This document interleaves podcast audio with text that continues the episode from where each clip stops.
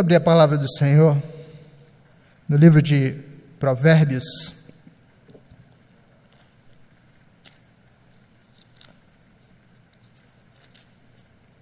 Capítulo 14.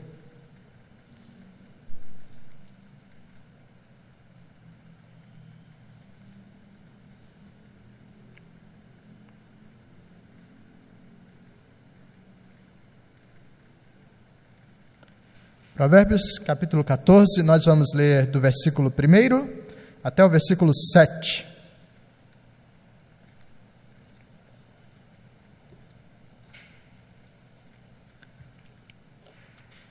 Provérbios 14, de 1 a 7, assim nos diz a palavra do Senhor. A mulher sábia edifica a sua casa mas a insensata com as próprias mãos a derriba. O que anda na retidão teme ao Senhor, mas o que anda em caminhos tortuosos, este o despreza.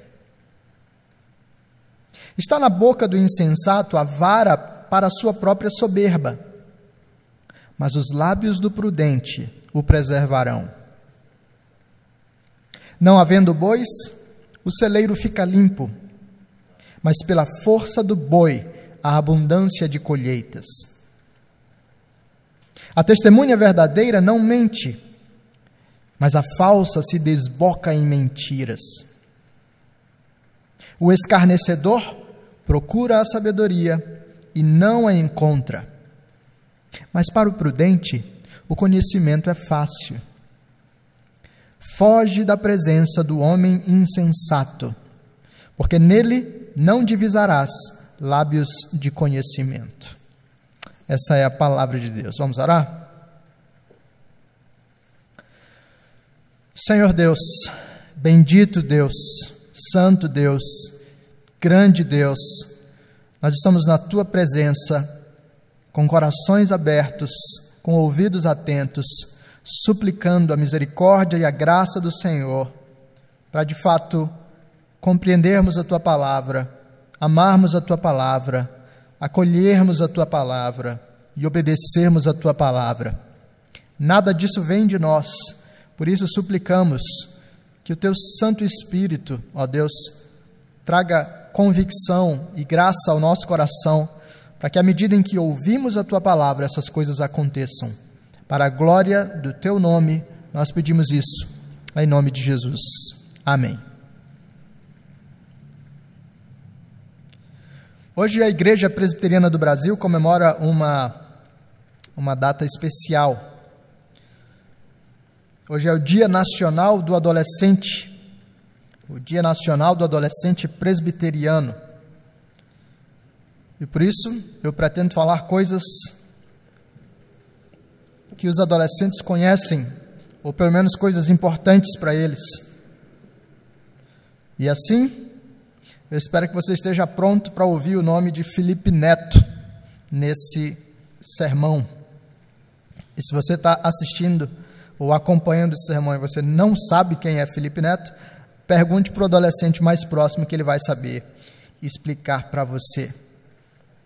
Por que a gente começa falando de Felipe Neto enquanto olha para o livro de Provérbios. É que Felipe Neto é um youtuber, um influencer, que hoje já chega perto dos 40 milhões de seguidores.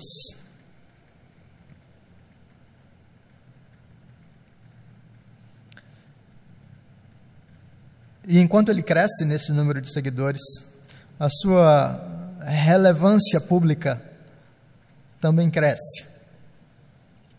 À medida que a relevância de pessoas como Felipe Neto, youtubers, influencers, crescem no espaço público, nas mídias sociais, essa relevância alcança não apenas as pessoas lá fora, mas alcança as pessoas aqui dentro do nosso contexto e da nossa comunidade também. Talvez, se você conversar com alguns dos nossos adolescentes, talvez alguns dos nossos jovens também, eles saberão dizer na ponta da língua quem é Felipe Neto, mas eles não saberão dizer com tanta clareza quem foi Philip Melanchthon. E isso certamente teria algo a dizer para nós. Não que todos sejam obrigados a conhecer Philip Melanchthon, mas é interessante que tipo de vozes têm sido mais ouvidas no nosso meio e entre os nossos adolescentes. O ponto é que, enquanto esses influencers crescem em relevância, crescem em visibilidade, eles passam a apresentar para nós, mas de um modo ainda mais especial para os nossos adolescentes,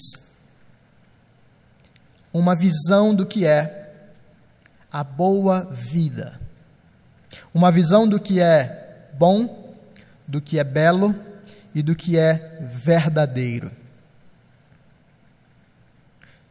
Hoje, se você entra no canal de Felipe Neto, todos os dias, às 10 da manhã, um vídeo novo é publicado. E talvez alguns dos nossos adolescentes sejam assíduos em todos os dias acompanhar o vídeo novo que foi lançado na plataforma.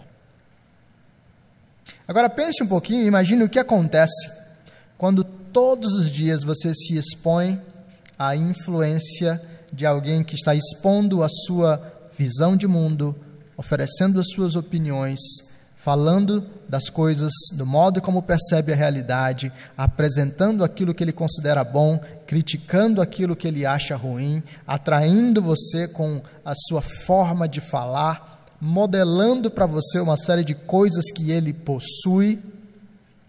O que, que acontece?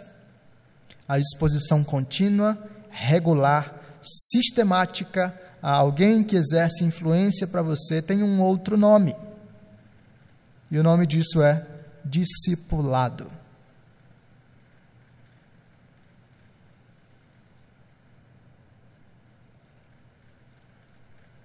Muitos dos nossos adolescentes estão sendo discipulados diariamente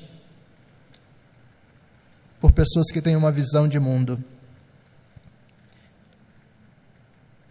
limitada, para dizer o mínimo. E um dos grandes problemas desse tipo de discipulado, desse tipo de é, catequese que vem por meio da cultura, é que os nossos valores são reajustados. Por isso, quando agora nós pensamos em planejamento de vida, e aqui eu não me refiro apenas a adolescentes, quando nós pensamos em planejamento de vida, o nosso desejo é para ser famosos, é para ter sucesso, é para ser ricos, prósperos, bem-sucedidos, é para ser descolados ou populares em alguma medida. O nosso desejo é de ser relacionalmente satisfeitos mas talvez no meio dessa pesquisa, quais são os seus objetivos de vida, ou como é que você se imagina no futuro, talvez pouquíssimas vezes você escutasse alguém dizer: Eu quero sabedoria. A sabedoria está em baixa. Ela não é um ativo tão popular nos nossos dias. Ela está tão em baixa que no meio dessa cultura digital, como nos tem lembrado o reverendo Misael, ela tem sido colocada de lado e substituída por outros indicadores de sucesso. Nós temos, aliás, a confusão entre sucesso e virtude. Vozes de youtubers, como a de Felipe Neto, têm sido levantadas à posição de autoridade. Eu estou falando tanto dele, porque a voz dele tem crescido. Há algumas semanas, ele estava no Roda Viva, dando as suas opiniões sobre política. Há algumas semanas, ele estava em um editorial aberto do New York Times, fazendo um vídeo em inglês para manifestar as suas posições políticas. E aqui não é, é o, o ponto, não nos interessa se você concorda com as opiniões dele ou discorda das opiniões dele acerca do nosso presidente. O ponto é que nós temos agora, elevado à condição de autoridade sobre questões políticas ou sobre questões mais públicas, a voz de alguém que simplesmente tem um grande número de seguidores, sem que tenha dado qualquer prova de maturidade ou de conhecimento das áreas sobre as quais tem falado. Ora, quem é que vai buscar sabedoria? Quem é que vai buscar a virtude quando você pode ser elevado à condição de autoridade tendo cliques, likes e seguidores? A nossa busca por quase tudo menos sabedoria já revela a própria falta de sabedoria. E os resultados concretos disso nos deixam em uma situação pior. Enquanto buscamos sucesso, prazer e relacionamento sem sabedoria, nós temos criado problemas para nós mesmos e temos criado problemas para outras pessoas. Enquanto nós deixamos a sabedoria de lado na nossa busca por satisfação na vida, as nossas escolhas são feitas de modo errado, nós quebramos a cara no bom português e nós nos percebemos em situações bastante difíceis. É por isso que nós precisamos buscar a sabedoria. Poucas coisas são tão contraculturais, tão ousadas, quanto buscar a sabedoria. E Deus é tão bondoso que Ele nos deu um livro inteiro para caminharmos nessa busca. O livro de Provérbios é essa coletânea de escritos de sabedoria para a instrução de pessoas como nós, para a instrução minha, sua e dos nossos adolescentes. Esse era um tipo de literatura usada por sábios, por reis da antiguidade. Salomão fez o melhor uso possível, escrevendo provérbios e coletando provérbios para nos tornar pessoas mais maduras, Provérbios começa e termina com palavras de pai para filho, termina com mãe para filho. E no núcleo de Provérbios, do capítulo 10 até o capítulo 22, nós temos os Provérbios de Salomão. É exatamente dentro desse núcleo que está o capítulo ou o trecho que nós lemos. O trecho nos apresenta máximas de Salomão e coloca diante de nós uma lógica que deve ser percebida. Por vezes essa é a nossa dificuldade em ler provérbios, né? A gente pensa que são versículos aleatórios, máximas aleatórias lançadas, mas existe uma ordem, existe uma lógica.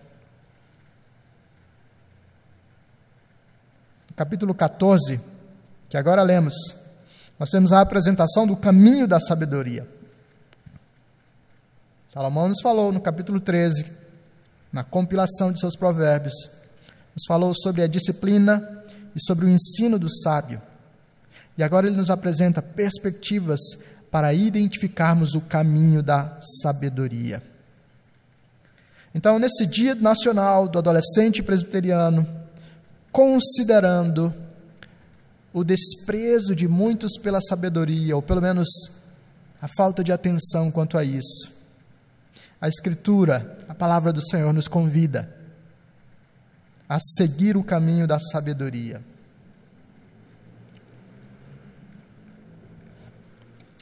Se nós pudéssemos resumir o ensino desses versículos diante de nós, nós temos basicamente um chamado de Deus que nos diz: siga o caminho da sabedoria. Siga o caminho da sabedoria em pelo menos três áreas fundamentais. Siga o caminho da sabedoria nos relacionamentos Siga o caminho da sabedoria em palavras e obras. Siga o caminho da sabedoria como disciplina de vida.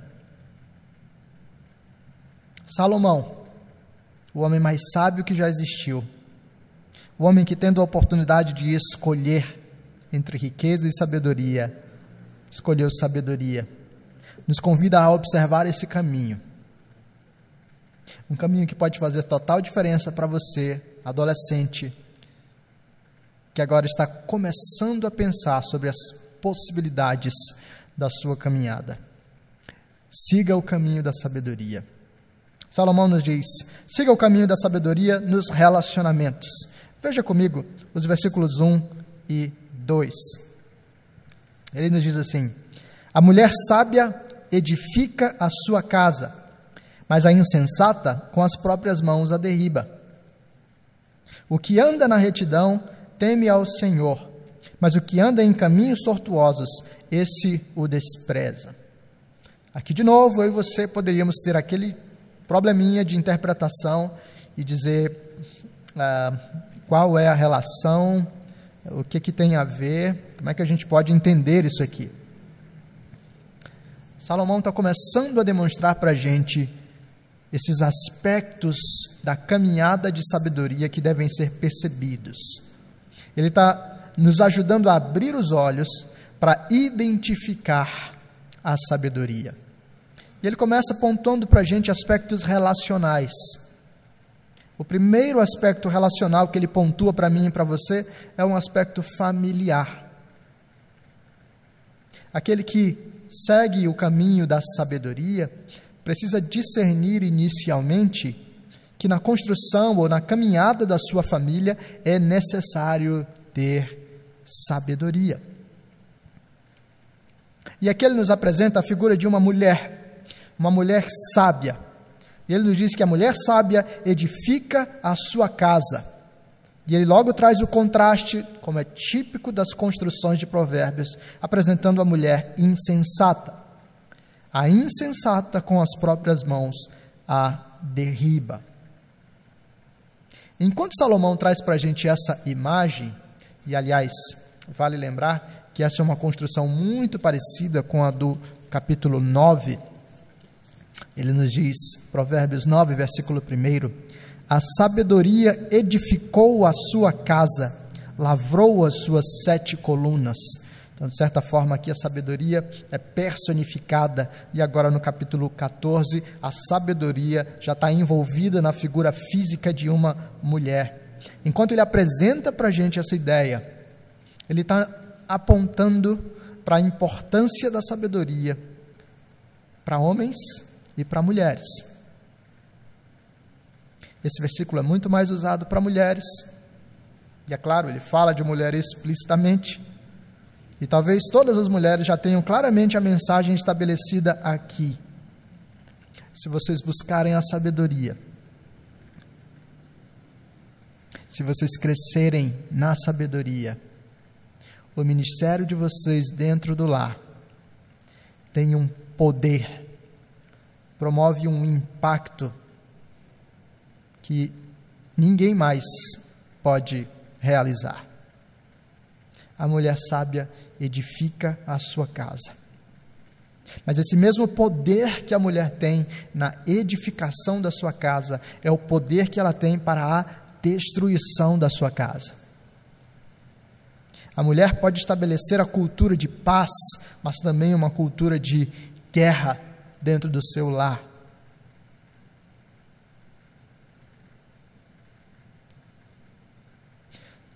Mas por que, que Salomão está falando desse tipo de coisa?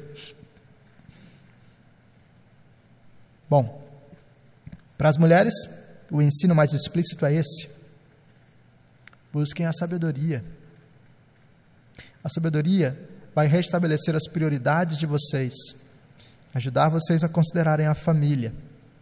E a sabedoria vai ajudar vocês a terem uma dinâmica de vida dentro da sua família que é edificante e não destrutiva.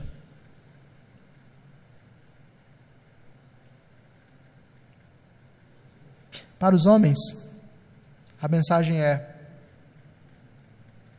a sabedoria envolverá necessariamente uma escolha sábia da pessoa com quem você vai se casar.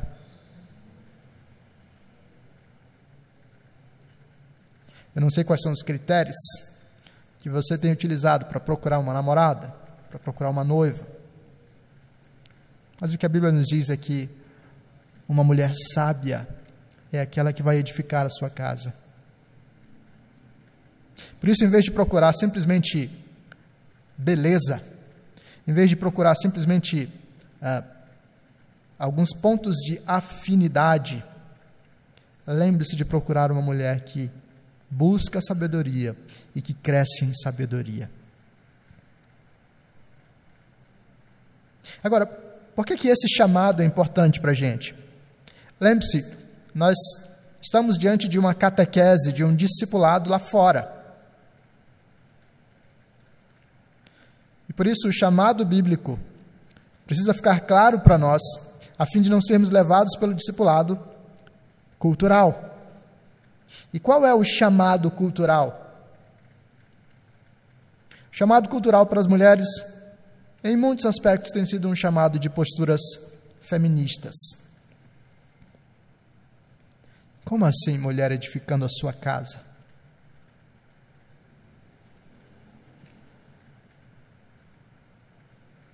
Para muitas das nossas adolescentes, casa é a última coisa sobre a, sobre a qual elas pensam. Carreira, sim. Cursos, sim. Mercado de trabalho, sim. Casa? Não. Muitas das nossas adolescentes hoje são feministas sem terem lido um livro de Simone de Beauvoir ou qualquer outra feminista que você conheça. Elas simplesmente foram discipuladas na cultura e a cultura não, não tem as encorajado para a sabedoria. A cultura tem discipulado os nossos homens, os nossos adolescentes, a buscarem qualquer outra coisa que não a sabedoria em uma mulher. Eles buscam aspectos físicos, eles buscam interesses comuns.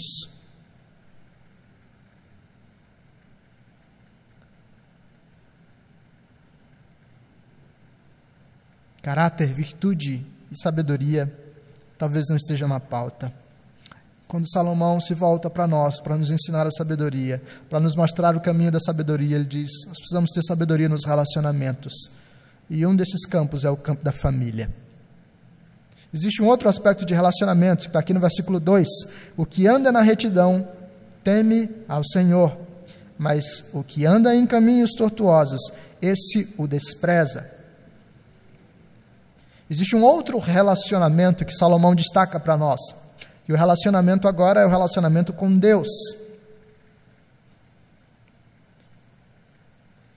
Salomão nos chama para buscar a sabedoria no relacionamento com Deus, expressando aquele que é o princípio da sabedoria, como ele nos informou lá no capítulo 1, versículo 7. O temor do Senhor. O que anda na retidão teme ao Senhor mas o que anda em caminhos tortuosos, esse o despreza. Aqui nós temos tanto um chamado quanto uma descrição. A descrição básica é de que os nossos caminhos de vida revelam o que nós pensamos acerca de Deus. As escolhas que fazemos, as opiniões que temos, o nosso estilo de vida revela o nosso coração, revela a nossa posição diante do Senhor. Aquele que anda em caminhos tortuosos manifesta o seu desprezo pelo Senhor. Aquele que anda em retidão, justiça, esse teme ao Senhor. E aí certamente fica para nós a avaliação, a pergunta que diz: quais são o que as minhas escolhas de vida comunicam acerca do meu coração diante de Deus?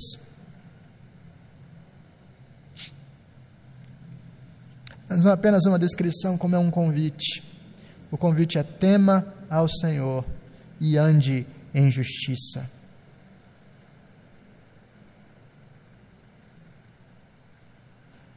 Mais uma vez nós pensamos nisso no contraste com o discipulado da cultura, o discipulado dos youtubers, o discipulado dos influencers, que nos traz a proposta dizendo: viva a vida do seu jeito,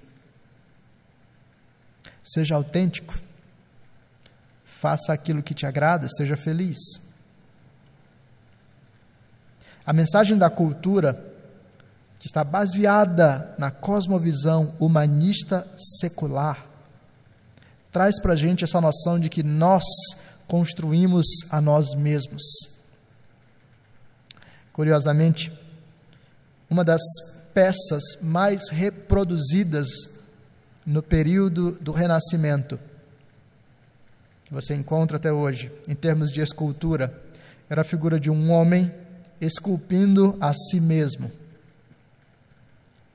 E essa imagem é bem típica do humanismo secular, dessa ideia do homem progredindo, construindo, fazendo a si mesmos. E é essa a mensagem que a nossa juventude e que os nossos adolescentes têm recebido. Enquanto a cultura nos diz, viva a vida do seu jeito, a palavra nos diz, tema ao Senhor. Ande nos caminhos do Senhor. Tenha sabedoria. A sabedoria vai levar você a um relacionamento adequado na família, a um relacionamento adequado com Deus. Por isso, siga o caminho da sabedoria nos relacionamentos, mas siga o caminho da sabedoria também em palavras e obras. Salomão nos diz, dos versículos 3 até o versículo 5,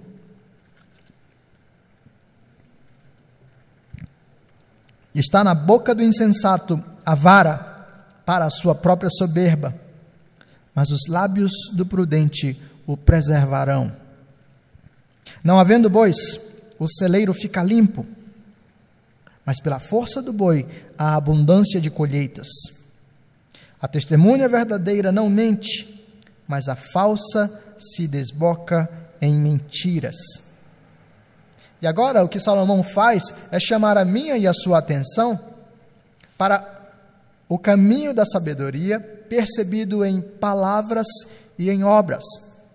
Em dois desses versículos, 3 e 5, ele nos fala sobre aspectos de palavras, e no versículo 4, que de certa forma é o centro de toda essa sessão, ele nos apresenta uma percepção de sabedoria em obras. O que, que ele nos diz? A primeira coisa no versículo 3 é que ele nos ensina acerca da sabedoria no modo de falar. Está na boca do insensato a vara para a sua própria soberba. E a imagem aqui é de um homem que usa as suas palavras de modo insolente, de modo arrogante, de modo a machucar, ferir, de modo imprudente. Mas o contraste é que os lábios do prudente o preservarão.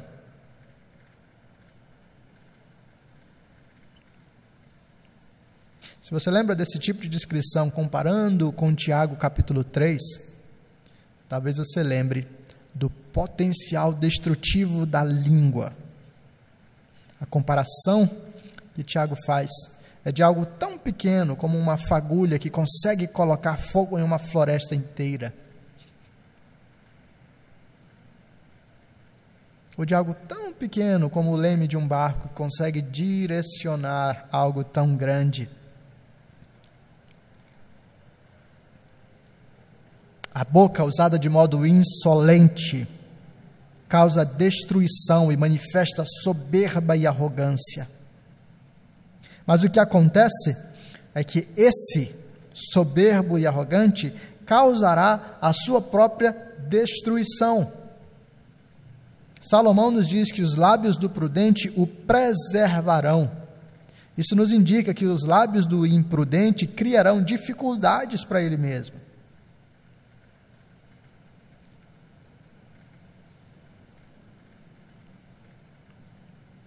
E por que, esse chamado? Por que, esse discipulado bíblico é importante para a gente? Porque o chamado da cultura e o discipulado da cultura nos diz: expresse a si mesmo. E esse é o valor último. Fale o que você está pensando. Mande a real.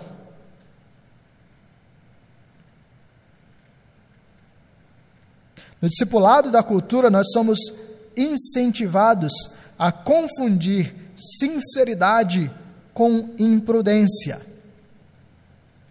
Fale o que dá na telha, fale o que vem na sua mente, fale na lata.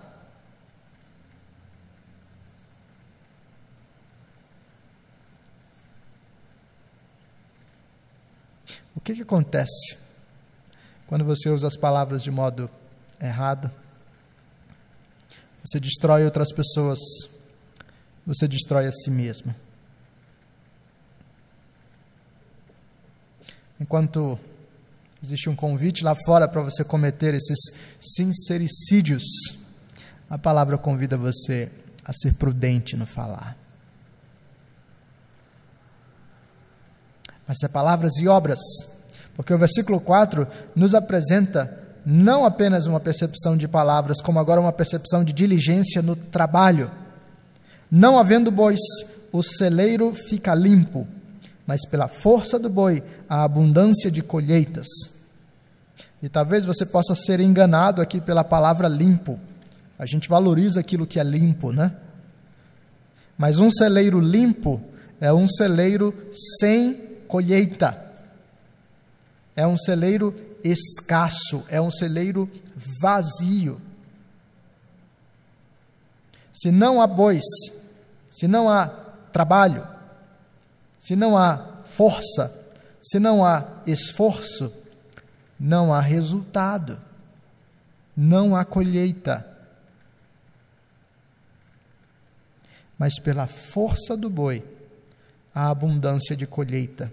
E agora o ponto de Salomão é: trabalhe e trabalhe diligentemente. Sem esforço, sem trabalho, sem dedicação, você não vai colher coisas boas.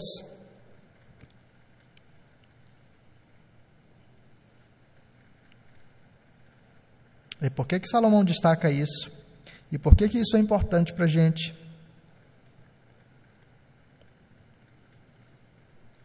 É que o discipulado da nossa cultura chamado da cultura, diz para gente que na sua adolescência em especial, você não tem que se preocupar com nada. Essa é a fase de você experimentar, descobrir, se divertir. No máximo, se você tem de se preocupar com algo, preocupe-se com o Enem. Nada mais. Mas o problema é que a coisa não para aí. Porque você envelhece um pouco mais e você vai para a universidade. E a mensagem cultural agora é que na universidade você também não precisa assumir tanta responsabilidade, tanto esforço na vida. E agora pode até começar a pensar em mercado de trabalho, mas você começa a pensar no mercado de trabalho segundo uma lógica. A lógica da vida sem bois, sem esforço. E por isso a mensagem da cultura para mim e para você é: procure trabalhar com aquilo que você ama e você nunca terá dificuldades com isso. E agora nós temos uma geração de pessoas que acredita no mito da realização e satisfação última por meio do trabalho. E o que acontece é que no mundo real, quando você encontra dificuldades no trabalho, muitas dessas pessoas simplesmente pulam fora, não conseguem perseverar ou permanecer, porque obtiveram uma visão sentimentalista da vida, uma visão romântica, uma visão irreal. A cultura nos diz: o importante é você se sentir realizado, não se esforce tanto. O discipulado bíblico nos diz: trabalhe. Trabalhe duro. Seja diligente. Se você está dizendo, puxa, mas eu sou apenas um adolescente, não, né, não é para mim agora. Seja diligente dentro dos chamados que Deus tem dado para você agora. Como filho, como estudante, como amigo, como servo na igreja, nos lugares em que Deus tem colocado para você. Por isso, siga o caminho da sabedoria, nos relacionamentos, em palavras e obras, no trabalho, falando com sabedoria e também falando a verdade. Versículo 5: A testemunha verdadeira não mente, mas a falsa se desboca em mentiras. E todos nós sabemos do impacto da mentira, nós sabemos do custo social da mentira. Mas o fato é que o discipulado lá fora, catequese lá fora nos diz que fofoca, que difamação é algo pelo menos normal.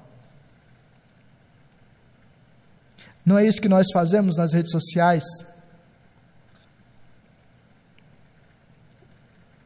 Não é isso que nós fazemos dando print naquelas pessoas, naqueles comentários, naqueles posts que a gente não gosta e envia no WhatsApp para os nossos amigos ou para as nossas amigas, para reunir uma roda de escarnecedores a fim de criticar, falar mal, apontar as coisas.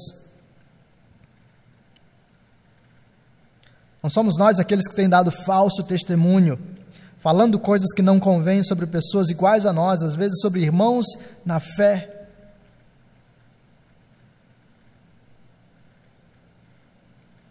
A testemunha verdadeira não mente, mas a falsa se desboca em mentiras. Siga o caminho da sabedoria em palavras e obras. Fale com sabedoria. Trabalhe diligentemente. Fale a verdade. Finalmente, irmãos, siga o caminho da sabedoria como disciplina de vida. E Salomão nos diz nos versículos 6 e 7: O escarnecedor procura a sabedoria e não a encontra, mas o prudente, mas para o prudente o conhecimento é fácil. Foge da presença do homem insensato, porque nele não divisarás lábios de conhecimento. E agora o convite de Salomão é para, primeiramente, nós abandonarmos o cinismo. O cinismo aqui é apresentado na figura do escarnecedor. O escarnecedor é aquele que zomba de tudo e de todos, é o cínico dos nossos dias. Aquele que adotou uma postura cínica acerca da vida, uma postura de desprezo e cinismo, não encontrará sabedoria, nem que ela esteja diante dos seus olhos. Porque o cinismo funciona como esse bloqueio emocional para a esperança e para a verdade. Parte do nosso tempo tem sido chamado aí de pós-modernidade, caminhando em uma em um movimento, em um conjunto de movimentos da cultura que tem sido chamado de pós-modernismo. E um dos elementos envolvidos nisso tudo tem sido chamado de desconstrucionismo. De certa forma, grosso modo falando, bem genericamente, parte do encorajamento que as pessoas do nosso tempo têm recebido, os nossos adolescentes, é para quebrar os tabus, romper as tradições, desconstruir as coisas antigas, escarnecer, zombar dos antigos caminhos. O discipulado lá fora nos diz para sermos essencialmente inovadores, para sermos essencialmente autênticos, e nos convida a assumir uma postura cínica diante da vida, zombando de tudo aquilo que as tradições têm legado a nós, e dentre as tradições, aquilo que a igreja nos traz. O caminho da zombaria e do cinismo nos leva à tolice mas para o prudente o conhecimento é fácil. A disciplina de vida, então, estabelecida por Salomão para nós, é de abandonar o cinismo, é de rejeitar o cinismo, de abrir o coração para a esperança, para ouvir a voz do Senhor, para buscar a sabedoria do Senhor, estar atentos àquilo que está sendo proclamado por meio da palavra de Deus.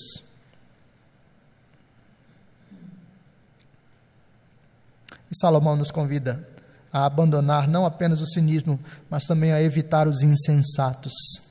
Foge da presença do homem insensato, porque nele não divisarás lábios de conhecimento. A nossa cultura nos convida para modelar os influencers. Talvez você queira pintar o cabelo colorido como certa personagem.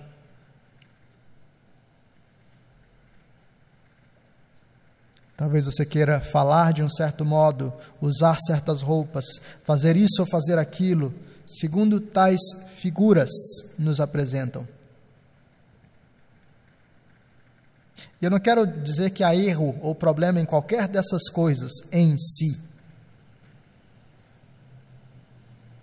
Um cabelo colorido é um cabelo colorido.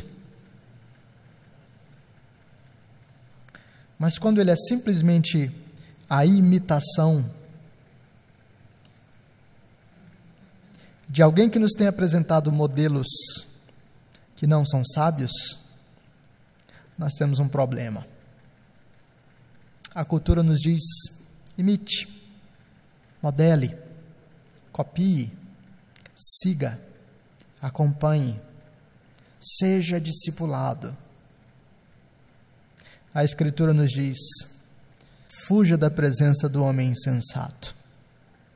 Esteja ele do seu lado no dia a dia, esteja ele na tela do seu celular ou na tela do seu computador. Fuja da presença do homem insensato, porque nele não divisarás lábios de conhecimento. Essa disciplina de vida, buscando pessoas sábias que vão discipular você no caminho da sabedoria e no caminho da verdade, essa disciplina de vida encaminhará você desde a sua adolescência na direção correta. E assim você não terá que passar a sua juventude ou a sua vida adulta tentando desfazer os erros que acumulou por não perceber o caminho da sabedoria. Dessa vez a gente chega ao final desse sermão e você está pensando, mas é só isso que você tem para oferecer? Dicas, mandamentos. Talvez agora mesmo você esteja pensando, puxa, mas eu já pisei na bola tantas vezes com essas coisas, que esperança há para mim? Eu quero convidar você a lembrar de 1 Coríntios, capítulo 1 versículos 30 e 31.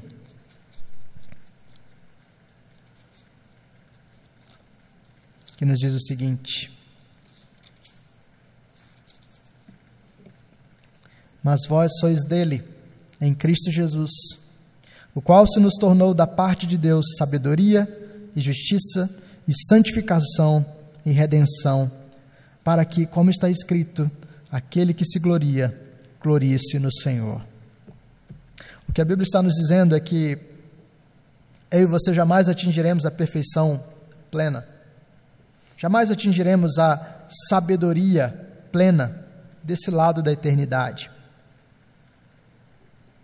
Nós sempre teremos de encarar as nossas limitações e escolhas erradas que fazemos. Nós sempre teremos que ser lembrados do caminho da sabedoria, porque a nossa inclinação é para nos desviar dele. Todas as vezes que esse caminho parecer pesado demais para você, lembre-se que a sua imperfeição foi suprida pela perfeição de Cristo. Cristo se tornou da parte de Deus sabedoria e justiça, e santificação e redenção. Toda a sabedoria que eu e você não conseguimos acumular, Cristo se fez em nosso lugar para que agora, por meio do seu sacrifício, da sua obra completa, eu e você sejamos acolhidos pelo Pai, eu e você sejamos aperfeiçoados pelo Pai eu e você possamos clamar ao Pai por sabedoria e ter a certeza de que Ele ouve e atende a nossa oração. Nesse Dia Nacional do Adolescente Presbiteriano, caros irmãos, queridos adolescentes, ouçam o chamado do Senhor. Sigam o caminho da sabedoria nos relacionamentos, em palavras e obras, e sigam o caminho da sabedoria como uma disciplina de vida. Isso expressará que vocês estão ouvindo o Senhor, andando com o Senhor e confiando no Senhor. Que Ele seja louvado. Vamos orar? Senhor Deus, o Senhor é sábio e nós somos tolos. Mas pela tua bondade, o Senhor nos aperfeiçoa e nos ajuda. E nós queremos pedir a graça do Senhor para que, pela tua bondade, o discipulado que vem pela tua palavra, o discipulado que vem pela comunhão com os irmãos, o discipulado que acontece enquanto oramos, enquanto servimos, enquanto compartilhamos vida, enquanto aconselhamos e somos aconselhados, esse discipulado da família da fé, fale mais alto e seja mais forte do que os discipulados e as propostas que, que temos recebido por meio dos diversos canais de formação cultural à nossa volta. Ajuda-nos a ter os olhos voltados para o Senhor, para crescermos como homens e mulheres sábios.